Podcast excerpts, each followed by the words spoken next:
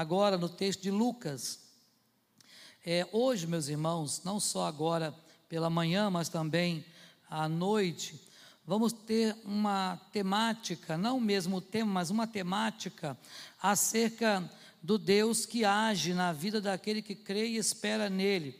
Todavia, vamos nesta manhã falar do verdadeiro servo de Deus. Verdadeiro servo de Deus, claro, é aquele que Deus age na sua vida e através da sua vida para abençoar a outras pessoas. E o texto que vamos ler é o texto de Lucas, capítulo 9, leremos do 57 ao 62. Então o texto vai estar ali, vamos ler na versão da Bíblia King James, Lucas 9, 57 a 62. Como você não tem a Bíblia King James, aqueles que têm no celular poderão abrir no celular, vai ajudar, né? Ou aqueles que desejarem, depois eu posso indicar aí, né, a, esta Bíblia realmente é uma Bíblia muito boa para ser lida. E o texto vai falar justamente sobre o verdadeiro servo de Deus, e há um título colocado, proposto na Bíblia King James, que é o alto custo do discipulado. E na Bíblia né, que você tem na sua mão, tradicional, é, você vai ver também um título aqui que vai ser que Jesus põe à prova aqueles que queriam segui-lo. Na verdade, está falando da mesma coisa, está falando do discipulado, está falando da vida do servo de Deus. Vamos ler? Quando estavam andando pelo caminho, uma pessoa declarou a Jesus: Eu te seguirei por onde quer que andares. Mas Jesus lhe replicou: As raposas têm suas tocas e as aves do céu têm seus ninhos, mas o filho do homem não tem onde repousar a cabeça. Entretanto, a outro homem fez um convite segue-me. Ele, contudo, argumentou: Senhor, permite-me ir primeiramente sepultar meu pai. Todavia insistiu Jesus: Deixa os mortos sepultarem os seus próprios mortos. Tu, porém, vai e proclama o reino de Deus. Outro ainda lhe prometeu: Senhor, eu te acompanharei, mas deixa-me primeiro despedir-me dos meus familiares. Ao que Jesus lhe asseverou: Ninguém que coloca a mão no arado e fica contemplando as coisas que deixou para trás é apto para o reino de Deus. Amém. Que o Senhor aplique então, meus irmãos e irmãs, esta palavra ao meu e ao seu coração nesta manhã. Meus queridos, é fato de que ser cristão não é nada fácil. É fato de que servir a Cristo demanda é, muito esforço, muita força de vontade. Servir e seguir a Cristo implica também em levar a própria cruz, e muitas vezes esta cruz é um pouco pesada.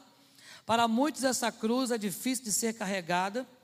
Mas o fato é que Jesus em nenhum momento prometeu aos que estivessem seguindo a Ele que teria uma vida fácil, uma vida regalada, uma vida onde pudesse falar assim: ah, está tudo bem.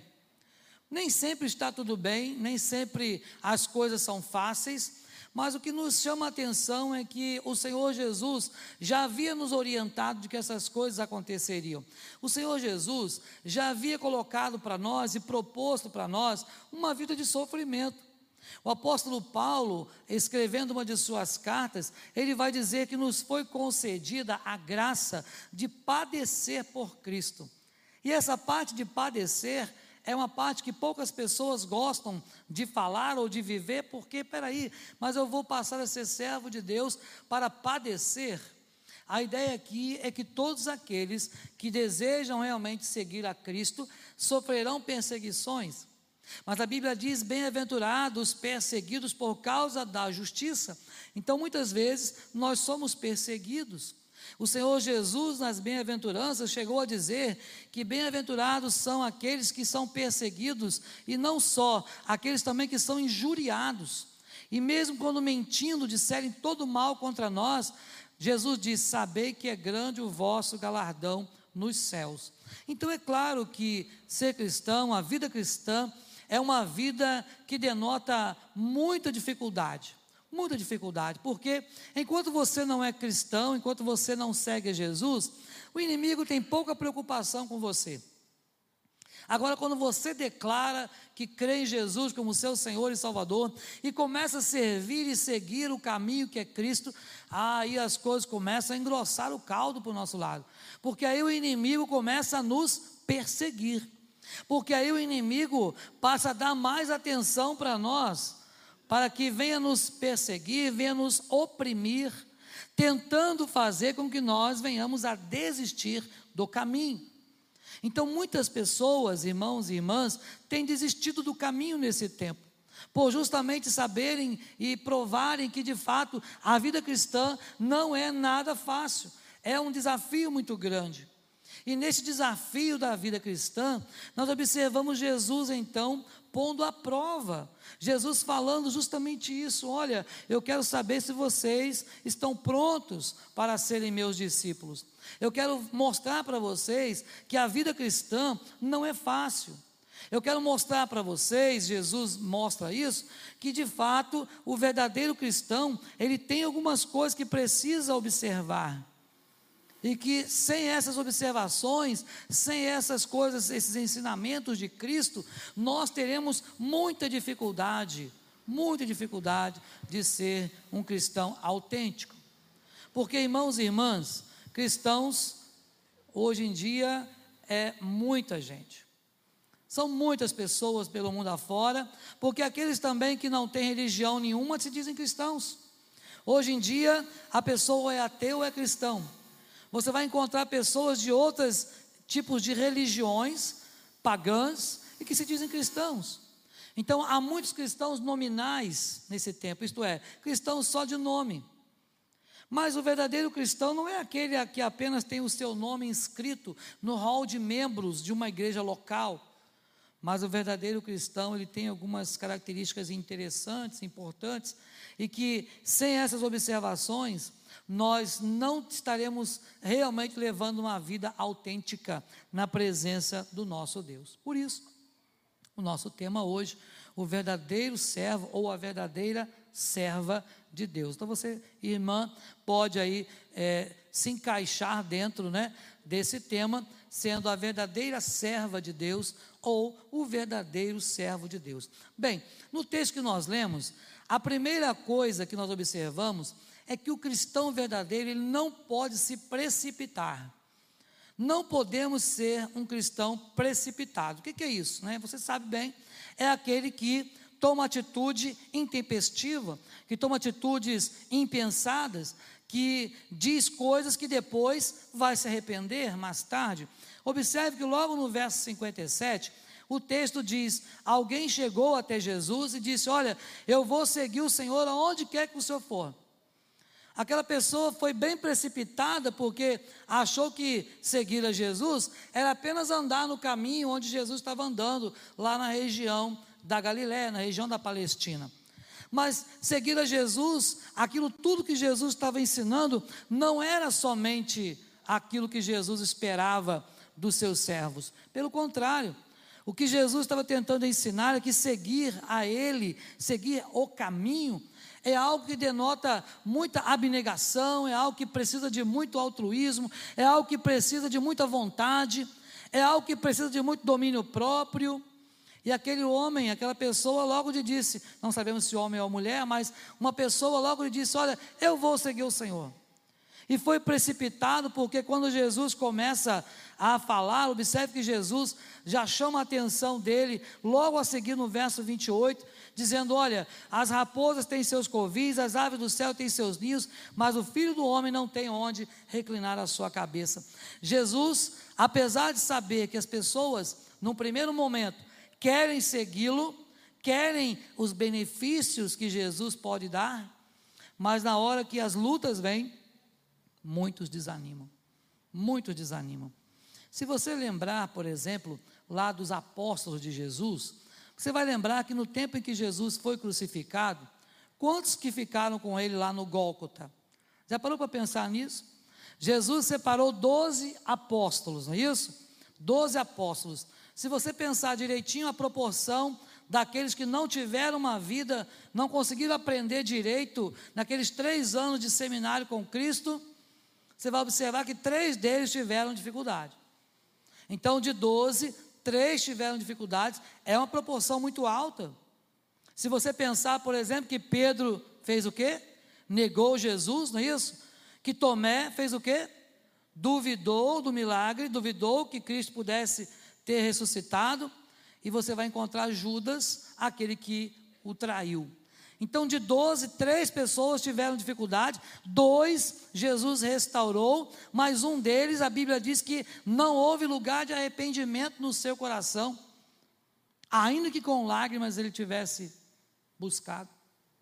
Então, o fato, meus irmãos e irmãs, é que quando nós pensamos em ser um verdadeiro servo de Deus, não podemos nos precipitar e achar que a vida cristã vai ser realmente um mar de rosas, porque não é verdade. Jesus, quando afirmou que nós teríamos aflições nesse mundo, isso é porque o mundo jaz no maligno. E porque o mundo jaz no maligno, nós precisamos tomar cuidado. Nós precisamos estar com a nossa vida diante do Senhor, no altar do Senhor, buscando ao Senhor enquanto nós podemos achá-lo, invocando sempre o seu nome enquanto ele está perto de nós. Então, observe, meus irmãos e irmãs, que o verdadeiro, que a verdadeira serva, o servo do Senhor, é aquele que não se precipita, isto é, é aquele que sabe falar na hora certa, é aquele que consegue tomar atitudes no momento oportuno, é aquele que sabe se portar nos momentos, nas ocasiões, de maneira prudente. A palavra de Deus nos manda ser prudentes como a serpente. Então, em alguns momentos, a Bíblia diz que até o tolo, quando se cala, ele se passa por sábio. Então é preciso saber os momentos, é preciso ponderar, é preciso orar, é preciso consultar ao Senhor antes mesmo de tomar decisões. Pode pensar comigo, por exemplo, que eh, nem sempre nós consultamos o Senhor nas pequenas decisões. É ou não é verdade? Naquelas grandes decisões, você consulta o Senhor.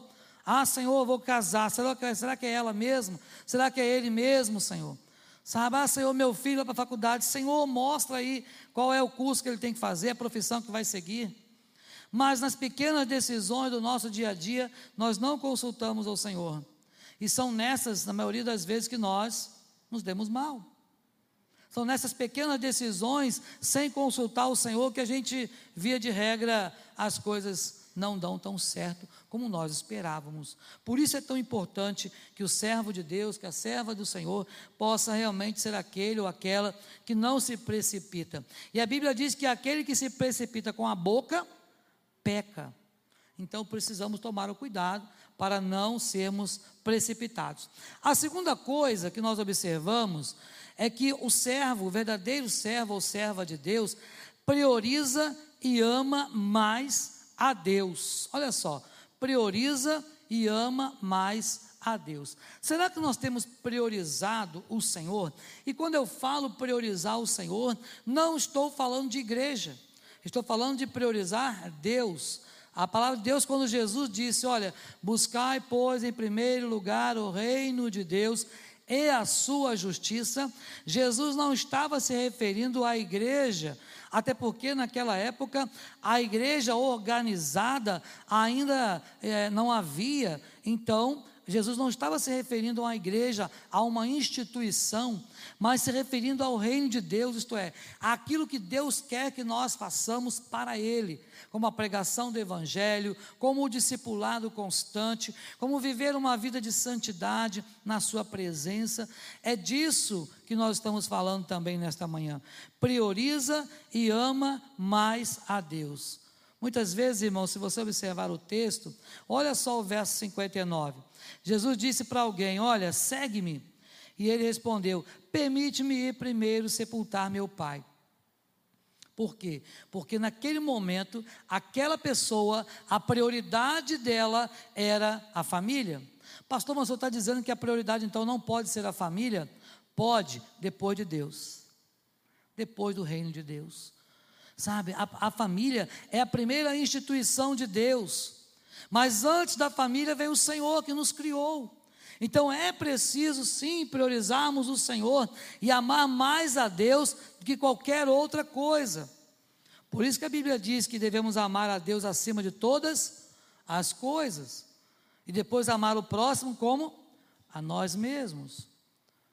É claro que eu sempre falo, e os irmãos já me ouviram falar isso aqui, que nós precisamos amar a Deus sobre todas as coisas e depois amar a nós, não é? Amar individualmente cada um, de per si. Por quê? Porque como eu vou amar o meu próximo? Se eu não souber o que, que é isso, se eu não souber qual é o termômetro, qual é o termômetro para amar o próximo? É como a mim mesmo. Então, a maneira que eu me amar, eu vou amar o meu próximo. É isso que a palavra de Deus está nos mostrando. Mas o que nós observamos aqui é que precisamos sim dar prioridade a Deus, prioridade ao reino de Deus na nossa vida. Irmãos, a gente sabe que hoje em dia tudo tem prioridade na nossa vida, menos o reino de Deus. E eu estou falando do próprio Deus, das coisas pertinentes ao que eu estou dizendo: evangelização, as missões, né, o discipulado, a adoração, o louvor a Deus. Muitas coisas têm tomado lugar de Deus na nossa vida. E esta pessoa aqui que respondeu para Jesus: Olha, eu preciso primeiro sepultar o meu pai. E Jesus disse: Deixai os mortos o sepultar os próprios mortos. Se você ler isso aqui sem uma boa interpretação, vai pensar assim: mas como pode um morto se auto-sepultar? Não, é? não existe isso, né? É claro que é, são os amigos, a família que vai fazer esse serviço, mas não é disso que Jesus estava falando. Jesus estava dizendo: olha, as pessoas que não me conhecem estão mortas. Então, deixe as pessoas que estão mortas espiritualmente sepultar os seus próprios mortos. Mas você vem e me segue. Olha, vai e prega o reino de Deus. Olha a prioridade. Aquelas pessoas que não conhecem a Cristo, deixe elas. A sua missão para com elas é pregar o Evangelho para elas, é pregar o Evangelho a toda criatura. E quando nós deixamos de cumprir o nosso papel, a Bíblia diz que as pedras clamarão. E não se engane, meus irmãos e irmãs, tem muita pedra clamando por aí, porque a igreja tem deixado de cumprir o seu papel. Então, o verdadeiro servo, a verdadeira serva de Deus, ela não se precipita. A verdadeira serva de Deus prioriza e ama mais a Deus do que a coisas ou do que a pessoas. Isso é muito importante. Mas também, o verdadeiro servo de Deus não está preso às coisas deste mundo. Observe aqui uma terceira pessoa nesse texto, versículo 61. Seguir-te-ei, Senhor, mas deixa-me primeiro despedir-me dos de casa. Isto é, está preso ainda às questões deste mundo. Pode parecer semelhante ao tema anterior, mas se você observar, agora não está falando de mortos espirituais, não está falando da questão de família, de sepultar pessoas da família, agora está falando de despedida da própria casa, das coisas que ele tem, das pessoas que ele tem, é aquela, aquele apego às coisas materiais. Se você observar, o cristão verdadeiro não pode estar preso às coisas desse mundo, porque as coisas desse mundo são temporais, são passageiras. A Bíblia nos manda juntar tesouros para nós aonde? Porque lá não tem ladrão, não tem traça, não tem ferrugem, não é isso? Porque aqui, se você ajunta tesouros aqui, o ladrão rouba, mina, a ferrugem corrói. Se você olhar a televisão um instantinho, os jornais, os telejornais, vai ver que só passa o quê? Gente sendo assaltada. Você não pode ligar a televisão hoje em dia, né? Que é gente sendo abordada em carro, na rua, andando, né? No Rio de Janeiro, então, em São Paulo, a coisa está terrível. Não é? Você chega lá, as pessoas são abordadas dentro do seu carro, você não tem mais direito de ter um carro, não é? de ter um bem, seja qual for ele. As pessoas abordam e roubam. Ah, pastor, mas isso acontece já há muito tempo. É verdade, mas parece que as coisas estão se é, avolumando, parece que o amor das pessoas tem acabado. A Bíblia já dizia isso, né? Por se multiplicar a iniquidade, o amor de muitos iria se esfriar. Meu irmão e minha irmã, não podemos ficar presos às coisas desse mundo, às coisas materiais. Precisamos sim nos prender àquilo que pode nos dar salvação. A palavra de Deus nos, nos orienta que nós devemos sim temer aquele que pode fazer perecer no inferno a minha alma. E o único que pode fazer perecer no inferno a minha alma é Deus, ninguém mais. O inimigo não tem essa autoridade, esse poder, somente Deus. Pastor, mas Deus fazer nossa alma perecer? Talvez você possa pensar, isso é uma coisa que não, não combina. Sim, se Deus não te salvar, para onde você iria? Se Deus não te escolheu, se Deus não salvar, se Deus não colocar fé no seu coração, então para onde iremos? Então é preciso pensar que nós devemos sim estar presos às coisas espirituais, porque as espirituais são eternas, as materiais são temporais e passageiras. Então priorize sim as coisas do reino de Deus. E a palavra de Deus nos diz em que, que devemos até mesmo pensar. O apóstolo Paulo, escrevendo a sua carta aos Filipenses, diz em que, que eu e você devemos pensar. Ele diz: finalmente, irmãos, tudo que é verdadeiro, puro, justo, amável, de boa fama, se alguma virtude há, se algum louvor existe, seja isso que ocupe o vosso pensamento. O que tem ocupado o seu pensamento nesse tempo? O que tem ocupado a vossa vida? As preocupações deste mundo, elas são reais. E isso às vezes tira a nossa paz, na é verdade? Pessoas ficam sem dormir, ficam com insônia, aí entra nas síndromes disso daquilo outro, porque é, a paz que o mundo tenta passar é uma paz efêmera, mentirosa. Mas a paz que Deus prometeu para nós, que Jesus disse: Deixe-vos a paz, a minha paz vos dou. Ah, esta é a paz verdadeira, essa é a paz que começa de dentro para fora, produzida pelo Espírito Santo dentro do nosso coração, nos fazendo então crer que Deus está no controle da nossa vida. Por último, meus irmãos e irmãs, não menos importante, o verdadeiro cristão ou servo de Deus tem o foco em Cristo, no alvo. Olha o que Jesus diz: ninguém que tendo posto a mão no arado, olha para trás é apto para o reino de Deus. Nosso foco precisa estar em Cristo. O apóstolo Paulo disse certa vez assim: olha, esquecendo-me das coisas que para trás ficaram e prosseguindo para as que diante de mim estão, prossigo para o alvo, o prêmio da soberana vocação em Cristo Jesus. Qual é o nosso alvo? É salvação. O alvo do crente é o céu. E precisamos caminhar para este alvo, para esse objetivo. Não podemos retroceder, não podemos mudar de direção, porque isso vai dar em lugares que Deus não se agrada. Mas se nós nos mantivermos firmados com o nosso alvo, com nossos olhos fitos em Jesus, nós então seremos bem-sucedidos e estaremos firmados para o dia em que o Senhor vier nos buscar. E aí eu me lembro de Pedro, quando estava andando sobre as águas. Enquanto Pedro estava com seus olhos fitos em Jesus, ele caminhou sobre as águas, sem medo, sem titubear, deu passos firmes em cima da água. Talvez você possa achar né, que isso é impossível, mas a Bíblia não mente, então está escrito. Mas quando ele começou a olhar o vento, quando ele começou a olhar para o lado, para ver que a onda estava grande, o mar estava meio revolto, o vento chacoalhava o barco, e então ele teve medo. E o medo, diz a Bíblia, produz o quê? Tormento, não é isso? 1 João fala sobre isso, o medo produz tormento. Então Pedro teve medo, e no momento que ele teve medo, o seu olhar deixou de estar fixado em Jesus. Ele começou a olhar para outras coisas, para as circunstâncias, e começou a naufragar, a afundar. Mas ele se lembrou de algo importante, o que, que era? Jesus estava ali. E ele clama: Senhor, salva-me. E Jesus vai ao seu encontro, pega ele, põe ele de novo em cima da água e ambos caminham juntos para o barco por sobre as águas. Meus irmãos, é assim que Jesus faz e quer fazer também na nossa vida.